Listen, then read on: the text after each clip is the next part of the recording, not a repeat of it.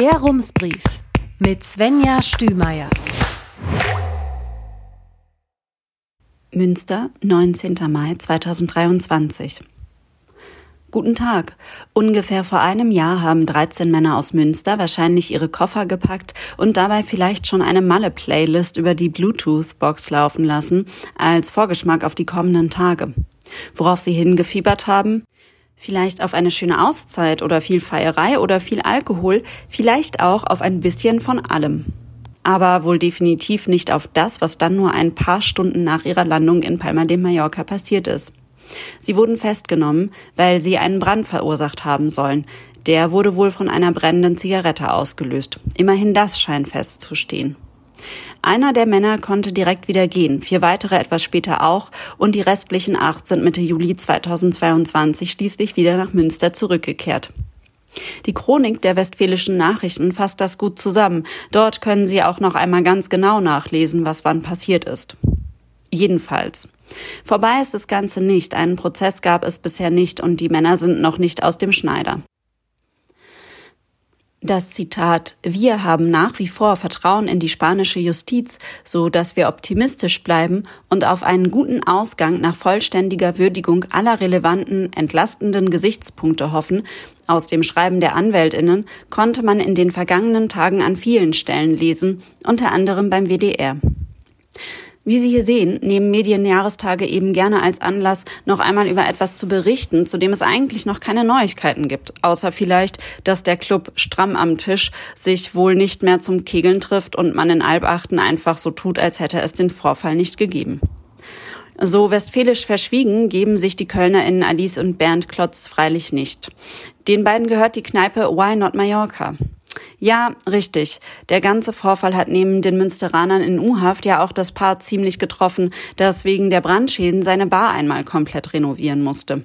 Die beiden berichten der Mallorca-Zeitung allerdings, wenn sie UrlauberInnen darauf aufmerksam machten, dass sie Kippenstummel und Essensreste doch besser nicht vom Balkon auf ihre Terrasse werfen sollten, reagierten die weiterhin mit wenig Verständnis.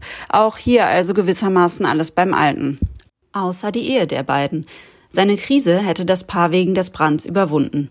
Das ist doch wenigstens eine schöne Nachricht.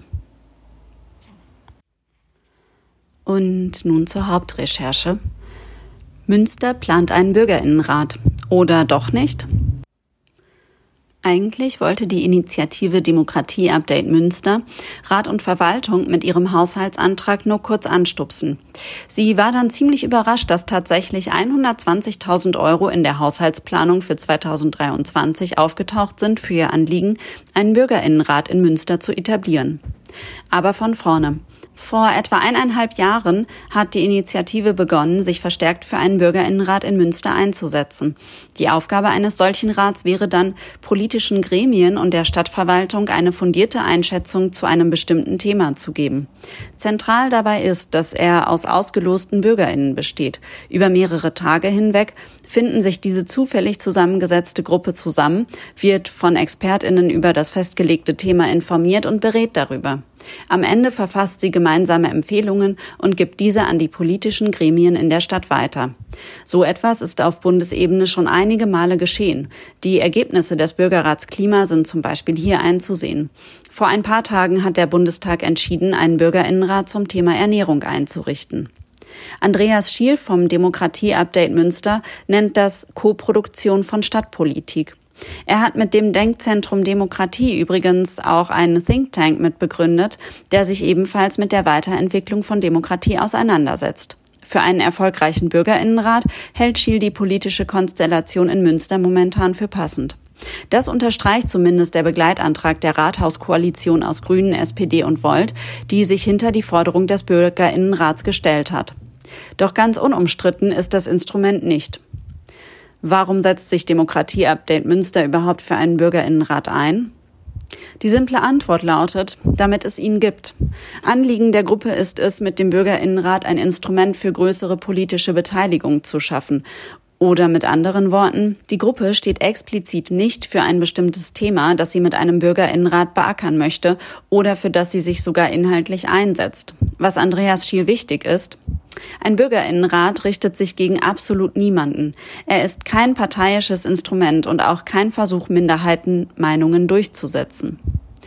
Manchen mögen diese Vorsätze vielleicht bekannt vorkommen. Die CDU-Fraktion antwortet auf mehrere Fragen, die wir zum Bürgerinnenrat gestellt haben, mit einem Satz. Einen Bürgerrat haben wir bereits. Es ist der Rat der Stadt Münster. Das liegt zwei Lesarten nahe. Zum einen die, dass die Fraktion keinen Vorteil im Bürgerinnenrat sieht. Denn klar, auch Ratsmitglieder sind Bürgerinnen und ihre Aufgabe ist es, Entscheidungen im Sinne der Stadtgesellschaft zu treffen. Zum anderen die, dass die Fraktion besorgt ist, dass sich ein Bürgerinnenrat in das Aufgabenfeld des Stadtrats drängen oder ihm sogar Macht entwenden könnte. Die FDP schreibt uns dazu ausführlicher, ein Bürgerinnenrat dürfe eben nicht Entscheidungen von Stadtrat und Ausschüssen delegitimieren, wenn diese nicht den Vorschlägen des Bürgerinnenrats entsprechen. Hans-Joachim Lietzmann dreht den Spieß eher um. Der emeritierte Professor ist Leiter des Instituts für Partizipations- und Demokratieforschung an der Bergischen Universität Wuppertal. Er hat die Durchführung von Bürgerinnenräten bereits in anderen Kommunen begleitet und gehört auch zu dem Team, das den deutschlandweiten Bürgerrat Deutschlands Rolle in der Welt evaluiert hat. Menschen haben einen sehr praktischen Alltagsverstand. Das kommt in Bürgerinnenräten viel deutlicher zur Sprache als in parteipolitisch orientierten Stadträten, sagt er. Und ja, ein Stadtrat gebe gewissermaßen einen Teil seiner Macht an einen Bürgerinnenrat ab, denn in der Tat sei es nicht einfach, als politisches Gremium zu rechtfertigen, warum es sich über eine Empfehlung des Bürgerinnenrats hinwegsetzt. Lietzmann nennt das allerdings einen Gewinn. Es ist ein Desaster, wenn eine Kommune erst nach der Planung erfährt, dass die Bevölkerung das Projekt nicht unterstützt. Die Linkspartei geht noch einen Schritt weiter. Sie unterstützt auch den losbasierten Bürgerinnenrat, der dann Empfehlungen ausspricht, könnte sich als direktdemokratisches Instrument sogar gut einen Rat vorstellen, dessen Votum dann verbindlich ist. Welche Menschen sitzen im Bürgerinnenrat? Was den Bürgerinnenrat außerdem vom Stadtrat unterscheidet, es soll möglichst keine Hürden geben, daran teilzunehmen. Die Mitglieder müssen nicht in der Kommunalpolitik aktiv sein und sich nicht stundenlange unbezahlte Sitzungen nach ihrem Arbeitstag um die Ohren schlagen. Außerdem werden sie eben nicht gewählt, sondern gelost. Das setzt Hans-Joachim Lietzmann nicht unbedingt mit Diversität gleich. Er betont die völlige Zufälligkeit, die in seinen Augen optimal für so ein Verfahren ist. Beim Einwohnermeldeamt wird eine gewisse Anzahl von Adressen bestellt, die dann angeschrieben werden. Aus den Rückmeldungen darauf wird dann wiederum gelost. An diesem Punkt ist gerade der Aachener Bürgerinnenrat. Dort verläuft die Auswahl allerdings nicht ganz zufällig. Zwar werden 2500 geloste Personen aus dem Stadtgebiet angeschrieben, außerdem aber gezielt noch 1000 weitere, die explizit in einem der Stadtteile leben, in denen laut Stadt Aachen zum Beispiel besonders viele Menschen mit Migrationsgeschichte, geringen Bildungsstand oder in prekären Lebensverhältnissen wohnen. Mit der Einladung werden außerdem Fragebögen verschickt, in denen Faktoren wie Geschlecht, Alter und Berufsausbildung abgefragt werden. Aus den Rückmeldungen wiederum werden dann laut Pressestelle 56 Personen nach statistischen Kriterien stellvertretend für die Zusammensetzung der Aachener Bevölkerung ausgelost. Das war auch das Anliegen der Initiative Bürgerrat für Aachen, die den Stein vor Ort ins Rollen gebracht hat. Für zukünftige Durchgänge würde sie außerdem gerne ein aufsuchendes Verfahren in den Vierteln umsetzen, in denen besonders wenig politische Teilhabe herrscht. So ein Vorgehen findet Lietzmann legitim, aber auch ansatzweise manipulativ. Seine Erfahrung zeige, bereits die Personengruppe, die komplett zufällig im Rat landet, ist am Ende deutlich diverser und somit repräsentativer als zum Beispiel die Gruppe derjenigen, die wählen geht. Denn selbst wenn Wahlen die Gewählten legitimieren sollen, das ist auch ein Kritikpunkt der Münsteraner FDP am Bürgerinnenrat, beteiligt sich an ihnen doch nur ein Ausschnitt der Gesellschaft. Insbesondere bei Kommunalwahlen ist die Wahlbeteiligung eher gering. Zur letzten Kommunalwahl 2020 haben etwa 60 Prozent der Stimmberechtigten in Münster gewählt. Das sind weniger als die Hälfte der Menschen, die Ende 2020 ihren Wohnsitz in Münster hatten. Einige, etwa Menschen mit einem Pass aus einem Drittstaat, dürfen nicht auf kommunaler Ebene wählen. Mitglied eines Bürgerinnenrats können sie hingegen sein. Und diese Menschen repräsentieren wiederum in gewisser Weise die Perspektive einer Gruppe. Essentiell für die Umsetzung ist, dass das Angebot einladend und realistisch ist. Schließlich möchte man mit dem Bürgerinnenrat gerade nicht wieder nur ein Sammelsurium aus privilegierten, gesellschaftlich und politisch engagierten Menschen erreichen. Die Leute müssen sich angesprochen fühlen, sagt Hans-Joachim Lietzmann und gibt ein paar konkrete Beispiele dafür. Es sollten etwa DolmetscherInnen zur Verfügung stehen, die Betreuung von Kindern und pflegebedürftigen Personen sollte gesichert sein und ein möglicher Lohnausfall sollte mitgedacht und gegebenenfalls kompensiert werden. Außerdem wichtig der Zeitpunkt. In den Schulferien sei es eher ungünstig, so ein Projekt durchzuführen. Und PlanerInnen dürften zudem nicht vergessen, die TeilnehmerInnen wertzuschätzen. Stichworte wären da ein gutes Catering und angenehme Sitzungsräume. Gleichwohl ist es nachvollziehbar, dass die Umsetzung eines Bürgerinnenrats beim ersten Mal nicht gleich perfekt über die Bühne geht. Was Frank Zucker aus der Initiative Bürgerrat für Aachen allerdings auch hervorhebt, eine möglichst gelungene Umsetzung ist wichtig, um die Stadtgesellschaft davon zu überzeugen, dass sich eine Teilnahme lohnt und dass so ein Rat tatsächlich Partizipationsmöglichkeiten bietet. Und worüber wird Münsters Bürgerinnenrat diskutieren? Das steht noch nicht fest. Die Entscheidung soll ein Arbeitskreis aus externer Projektleitung, die noch nicht bekannt ist, Politik und Verwaltung treffen. Aus einer Anregung der Verwaltung zum Bürgerinnenrat geht wiederum hervor, dass sie lieber erst das Thema und dann alles andere klären möchte. Das Demokratie-Update Münster ist diesem Wunsch quasi ein wenig entgegengekommen. Jedenfalls hat die Gruppe eine Website eingerichtet, auf der sie ihren Themenvorschlag einbringen können. Bisher hat sie etwa 100 Vorschläge gesammelt. Noch bis Anfang Juni etwa wolle sie die Umfrage offen lassen.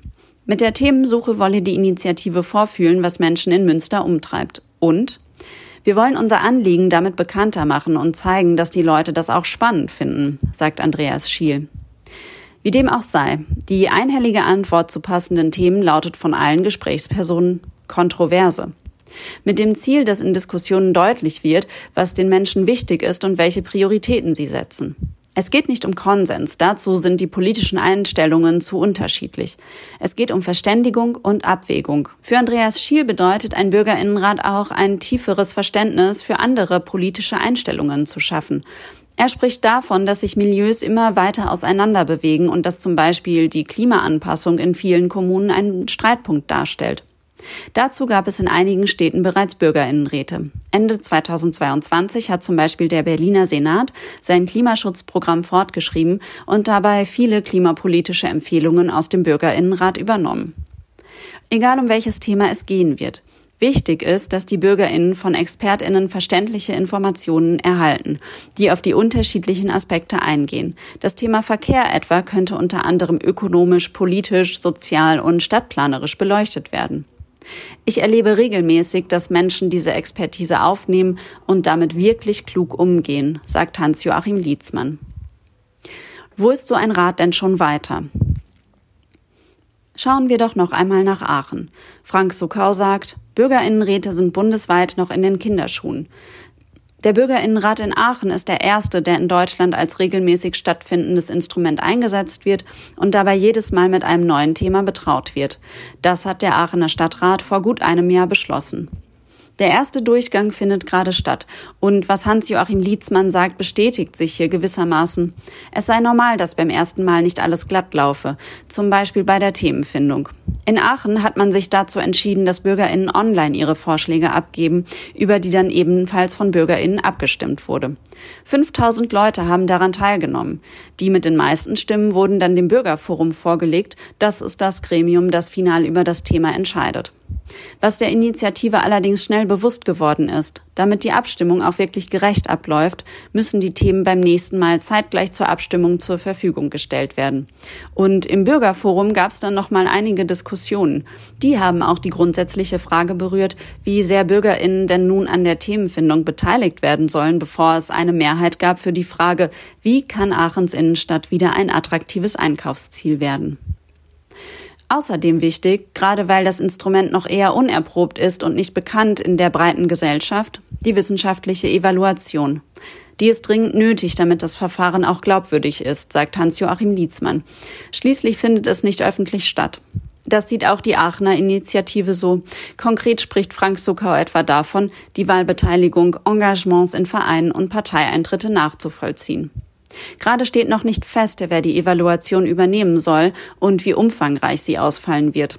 Laut Pressestelle der Stadt gibt es einen umfangreichen Projektantrag, der allerdings noch nicht bewilligt ist. Was vor allem klar wird in dem Gespräch mit Frank Zucker und Katja Mayer von der Aachener Initiative, so einen Bürgerinnenrat ins stadtpolitische Gespräch einzubringen, ist die eine Sache. Wenn es um die Umsetzung geht, muss jede Kommune allerdings noch einmal viele Detailfragen klären und sich ziemlich genau überlegen, welche Schritte es braucht, bis der Bürgerinnenrat zum ersten Mal tagen kann. Das Konzept ist eben noch nicht allzu bekannt und wahrscheinlich braucht es tatsächlich ein paar Durchgänge, bis es wirklich in der breiten Gesellschaft angekommen ist und ganz rund läuft. Ja, okay. Und warum steht nirgends, was in Münster jetzt konkret passiert? Die kurze Antwort, weil wir das noch nicht wissen. Die lange Antwort? Im Februar 2022 hat der Stadtrat beschlossen, dass es in Zukunft geloste Bürgerinnenräte in Münster geben soll. Das Ganze ist ein Baustein des Vorhabens, die Öffentlichkeitsbeteiligung in Münster zu stärken. Der Beschluss weicht allerdings stark ab von der Verwaltungsvorlage.